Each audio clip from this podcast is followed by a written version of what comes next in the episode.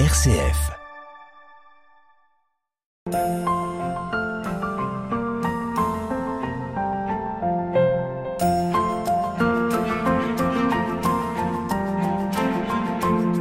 RCF, Hubert Moritz.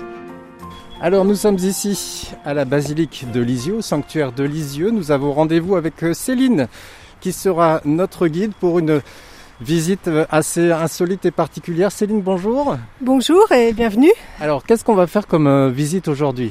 Alors on va faire une visite qu'on appelle insolite. Euh, ça veut dire qu'on va aller dans, dans, des endroits qui sont habituellement fermés au public, euh, c'est-à-dire des pièces euh, un peu secrètes, mais un peu justement à, derrière les portes, dans lesquelles les, les, ouvriers, au moment de la, de la, de la construction de la basilique, stockaient leurs matériaux, leurs outils. Et on, on, va voir l'architecture de, de, la basilique dans dans ses secrets, dans ses profondeurs, euh, avec euh, les, les, outils, les, les, les, planches de bois par exemple qui sont encore ici puisqu'il y a du coffrage en béton. Et euh, on va voir les, les endroits aussi qui n'ont pas été euh, terminés euh, puisque cette basilique a, a, été construite à partir de 1929 jusqu'en 39 au moment où il y a la déclaration de, de, la guerre et les hommes sont partis au front, ont été prisonniers et il y a des endroits où on voit très bien les, jointures où n'ont pas été terminées, les pierres sont posées mais pas sculptées. Voilà, donc on va aller vraiment euh, dans les coulisses, dans les coursives, dans les pièces euh, secrètes, euh, derrière des parties de murs que lorsqu'on est allé dans la basilique, on voit par exemple Dieu le Père, les grands bras ouverts, et eh bien on va aller derrière Dieu le Père, on va aller euh, au-dessus de la colombe, on va aller derrière les statues euh, euh, du fronton de la basilique, on voit Thérèse, les anges et les vertus, on va aller derrière, voilà, derrière, entre les murs, voilà. Voilà, c'est une visite vraiment particulière. En même temps, vous pouvez l'ouvrir au public à certains moments cette visite. Alors cette visite est, est, est obligatoirement réalisée avec un guide. Hein. On peut pas y aller euh, euh, sans guide puisqu'il faut des clés, il faut euh, donc on l'ouvre, on a, on a commencé à faire ces visites insolites en, 2020, après les, confinements où il fallait se réinventer un petit peu. Il y avait beaucoup de groupes qui avaient annulé et, on voulait accueillir. Et, c'était, on surfait aussi sur le, la visite, les visites locales, les, les, locaux qui redécouvraient leur patrimoine et ça a beaucoup marché. Ça et surtout ça a plu. Donc on a renouvelé en 2021. Et cette année, et on s'est dit pourquoi pas le faire pendant les vacances scolaires. Donc là, euh, tous les samedis des vacances d'hiver, euh, et c'est complet d'ailleurs, et je pense qu'on va refaire euh, aux vacances de Pâques et puis on refera encore cet été. Donc c'est des visites qui durent environ deux heures et demie. Voilà, il faut être bien chaussé puisqu'on monte des escaliers et on marche beaucoup. Euh, il faut prévoir une lampe torche aussi et, voilà et on part à la découverte. Et les gens sont, sont, sont surpris, étonnés, ravis. Ils s'attendaient pas à autant de de, choses comme ça. Quand on passe devant la basilique des centaines de fois, on ne s'imagine pas. On va aller euh, euh, tout là-haut, hein, près, de la, près, de la, près de la croix qui a été posée en, juillet de 1939. Euh, et on va aller sous le dôme, sous la coupole, il y a un sous-dôme, et on va aller jusqu'à la couronne. Voilà. Donc on va monter à quelle altitude environ? On va, on va être à peu près à 90 mètres, parce que la croix qui est là-haut, elle, est à 97 mètres. Donc voilà on va, on va, on va monter. Oui. Ah. Vous n'êtes pas présentée, Céline. Vous faites partie du, de l'équipe du sanctuaire. Vous avez des missions particulières ici? Euh, Oui, alors euh, au pèlerinage Sainte-Thérèse, on est environ 70 personnes à travailler pour, euh, pour Sainte-Thérèse. Donc plusieurs services, la comptabilité, les dames de ménage. Et nous, c'est le service d'accueil. Donc on est des guides, des hôtesses et, et hôtes aussi, puisqu'on a aussi un séminariste avec nous pour nous aider à faire des visites guidées, donc de la basilique au Carmel, à la cathédrale, au Buissonnet. Donc, on accueille environ 800 000 à 1 million de pèlerins par an qu'on guide euh, ou qu'on guide pas. Hein. Les, forcément, il y a des pèlerins qui viennent euh, aussi comme ça visiter. Voilà, donc notre mission, c'est de, de, faire découvrir Thérèse, sa vie, son message, et puis aussi de faire découvrir notre le patrimoine. Voilà. C'est une passion pour vous, Sainte Thérèse, parce que vous êtes en plein, vous êtes dans le bain tout le temps. Ça, ça devient euh, normal pour vous C'est toujours quand même assez extraordinaire? Alors c'est c'est extraordinaire. Enfin. Euh, dans le sens où, où en fait j'ai recommencé dans la foi euh, quand, quand j'ai eu 35 ans et, et donc voilà j'ai cheminé bien sûr mais on est vraiment toujours euh, euh, attiré et on, ne se lasse jamais de, de, parler de Thérèse, de sa vie, son message. On, est comme porté, oui, c'est vrai. Ici, on est comme en, en, mission, on est euh, en osmose avec Sainte Thérèse et puis avec et avec le bon Dieu, bien sûr. En osmose, disons que bon, on reste petit et, faible et on est on se sent petit parce qu'on parle de Dieu, on parle de, quand même des choses spirituelles et voilà, on se sent attiré pour, pour parler et en même temps, on est, comme, comme dit l'évangile, on est des pécheurs et on, a nos faiblesses, nos caractères et nos, nos humeurs aussi. Et, mais voilà, mais, mais, il y a la grâce du lieu, c'est vrai qu'il y a la grâce du lieu et, et, c'est avec joie qu'on accueille tous les, tous les pèlerins. Merci Céline. Alors on va faire une première partie de visite avec vous, puisque bien sûr cette émission ne dure qu'un quart d'heure, donc on va faire plusieurs tranches d'émission. Et on rentre par un petit côté, par une petite porte. Hein. Il, y a, une alarme d'ailleurs qui sonne. Voilà. Allons-y.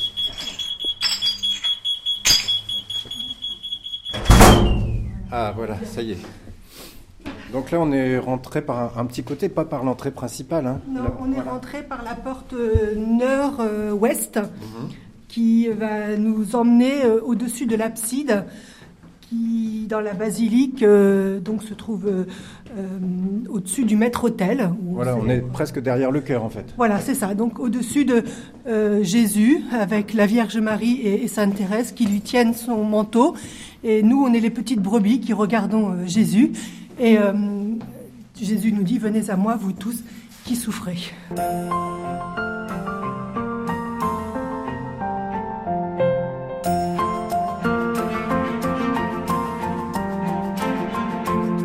RCF, Hubert Moritz. Voilà, alors on a un escalier en colimaçon, on est directement plongé dans le béton brut ici. Hein. Oui, alors il a fallu des, des millions de, de seaux et des milliers de mètres cubes de béton armé euh, pour construire cette euh, basilique. Donc la première pierre a été posée euh, le 30 septembre 1929. Alors auparavant, il y avait eu des travaux de terrassement parce qu'on est sur une colline et donc il a fallu aussi creuser des puits de 30 mètres, je sais plus, 30 mètres de profondeur, 120 puits pour construire les, fondations de cette basilique. Alors c'est vrai que ça commence à être déjà un peu sportif. ça grimpe, ça grimpe. Donc en quelque sorte, ici, ce sont des escaliers de service. Oui. Ce sont des escaliers de service qui. Il y a quatre euh, tours comme ça, euh, au nord, deux au nord, deux au sud, qui euh, permettent d'accéder dans les coursives et de rejoindre le dôme, la coupole, et puis de faire le tour sans, sans redescendre. On imagine les ouvriers qui, euh, euh, pour euh, faire circuler leurs leur matériaux, leurs outils de travail, n'allaient pas redescendre et remonter toutes les cinq minutes, donc passer par toutes ces petites coursives et escaliers. Voilà. Oui. Eh ben on vous suit, Céline. On va peut-être pas aller trop vite au début, sinon on va vite être fatigué. Alors vous avez un trousseau de pas mal de clés quand même. Hein. Parce qu'il y a beaucoup de portes à ouvrir en fait. Beaucoup de portes et c'est jamais la même clé. Alors quelquefois oui, quelquefois non.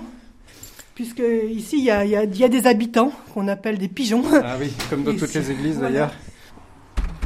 Alors là, on ressort sur une petite coursive, euh, un peu un balcon, un peu. Alors là, on est au chevet de la basilique. Donc on contourne donc cette abside où il y a Jésus, Thérèse et la Vierge Marie. On est derrière le chemin de croix aussi, qui a été complètement restauré et nettoyé euh, il y a un an et demi. Hein, c'était la première partie de la, du chantier dans les années 1930 qui avait été terminée et jamais restaurée. Donc il y avait vraiment un grand besoin de, de, de nettoyer. donc on est en chantier perpétuel finalement ici? Ah oui, oui, ah. oui. Ici on est toujours en chantier puisque la basilique va bientôt avoir 100 ans et euh, on est euh, aux, restaurations et, et, sauvegarde du patrimoine aussi. Euh, est-ce que la guerre, elle a stoppé net le chantier ou c'était quasiment fini? Alors, c'était quasiment fini en fait. Non, ce n'était pas complètement fini. Ça a stoppé, disons, les, les finitions.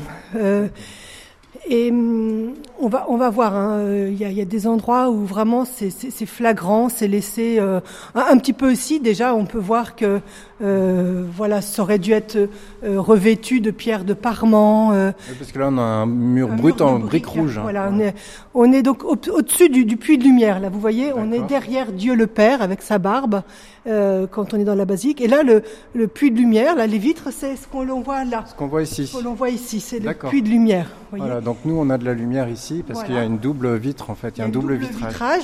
Et on voit donc ce, la, L'architecture qui est donc euh, euh, néo-byzantine, hein, c'est Ouais. le, co- le cordonnier, Louis-Marie Cordonnier, l'architecte, et qui est mort en 1940. Donc son fils, Louis-Marie Stanislas, a, a poursuivi. hein. Il est mort en 1960, le fils. Donc euh, style euh, néo-byzantin, ça veut dire des arcades, des voûtes, des arcs, des dômes, et à l'intérieur donc une décoration euh, de mosaïque. Ouais. Voilà. Donc là, on voit euh, le, le coffrage. Vous voyez les marques du coffrage en, en béton, avec ces planches. On voit encore la trace des, des planches de Oui, bois. parce que tout était coffré en bois avant de couler le béton. Quoi. Tout à fait. hein. On- D'ailleurs, il y a encore des planches de bois qui sont euh, là sur les par terre, sur les murs. Et donc, euh, il faut il faut savoir qu'à l'époque, il y avait environ 400 ouvriers qui travaillaient. Euh, euh, on va pas dire jour et nuit, mais mais en tout cas quasiment 365 jours sur sur 365 jours. On n'était pas encore aux 35 heures et il n'y avait pas les lois comme maintenant. Et on sait qu'il y avait des enfants aussi qui, qui ont travaillé. Euh, par exemple, euh, beaucoup d'enfants ont nettoyé les planches entre entre chaque coffrage. Hein, oui, voilà. Alors on voit aussi la précision, la, enfin, la, la finition des, la finesse des, des planches, avec on voit les nœuds, encore des, Voilà, des- parce que le béton a gardé l'empreinte des planches, en fait, c'est ça. C'est ça. Et euh, pour sécher, il fallait laisser peut-être un an hein, de, de séchage pour faire ces, ces coffrages et continuer de, de, de monter. D'ailleurs, on, voit ici, sous dôme, on voit comment, euh, le, comme, comment on procède. Alors, on, on éclaire avec, euh, avec les lampes torches ou... euh, Oui, voilà, oui. et en fait, vous voyez, les dômes de l'abside et, et de la coupole sont, sont faits en deux parties. Et vous voyez, cette forme arrondie, c'est Oui. c'est le sous-dôme. D'accord.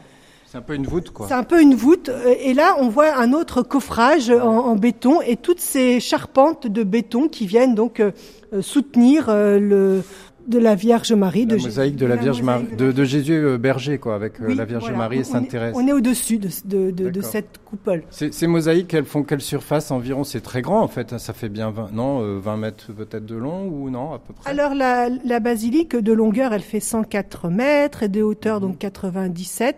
Il y a des mosaïques partout, en fait. Oui. Donc, en fait, si je comprends bien, la basilique, c'est du béton et, et de la mosaïque pour la décoration. Voilà. De, Si on résume. Et puis aussi des, des pierres de parement de, pour euh, pour euh, parce que dehors la, la basilique les, les façades ne sont pas euh, comme ça en béton. On a mis des, Mhm. des pierres qui viennent euh, de de Ésie c'est c'est dans l'Aisne. Et euh, c'est une carrière qui est fermée maintenant. Mais c'est euh, elle a été utilisée du 19e siècle au 20e siècle. Et c'est cette pierre qu'on retrouve au Trocadéro à l'Opéra de Paris et au ministère de l'Intérieur. Voilà c'est la cette pierre. Alors c'est un un jaune un peu sableux très fin mais euh, qui, qui souffre un peu des intempéries c'est euh, qu'il y a de la mousse et puis euh, Ça des- noircit un ça peu, noircit, peut-être. voilà Ouais. ça, ça ça noircit oui Alors, on voit plein de, de petites barres de fer qui sortent du béton. C'est donc, euh, c'est ça, c'est le béton C'est armé, le en fait. béton armé, voilà, c'est le béton armé.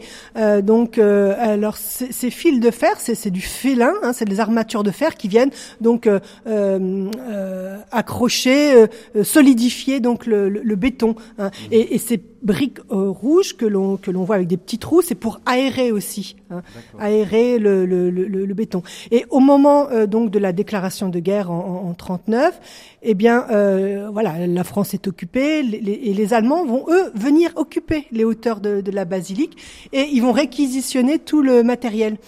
En fait, c'était un chantier très moderne. Il y avait des, des grues euh, électriques, des bétonneuses, évidemment plein de béton et de, de ciment. Ils vont tout réquisitionner pour aller construire leur défense. euh, on, on a plein de blocos au niveau Ouais, des ouais. plages.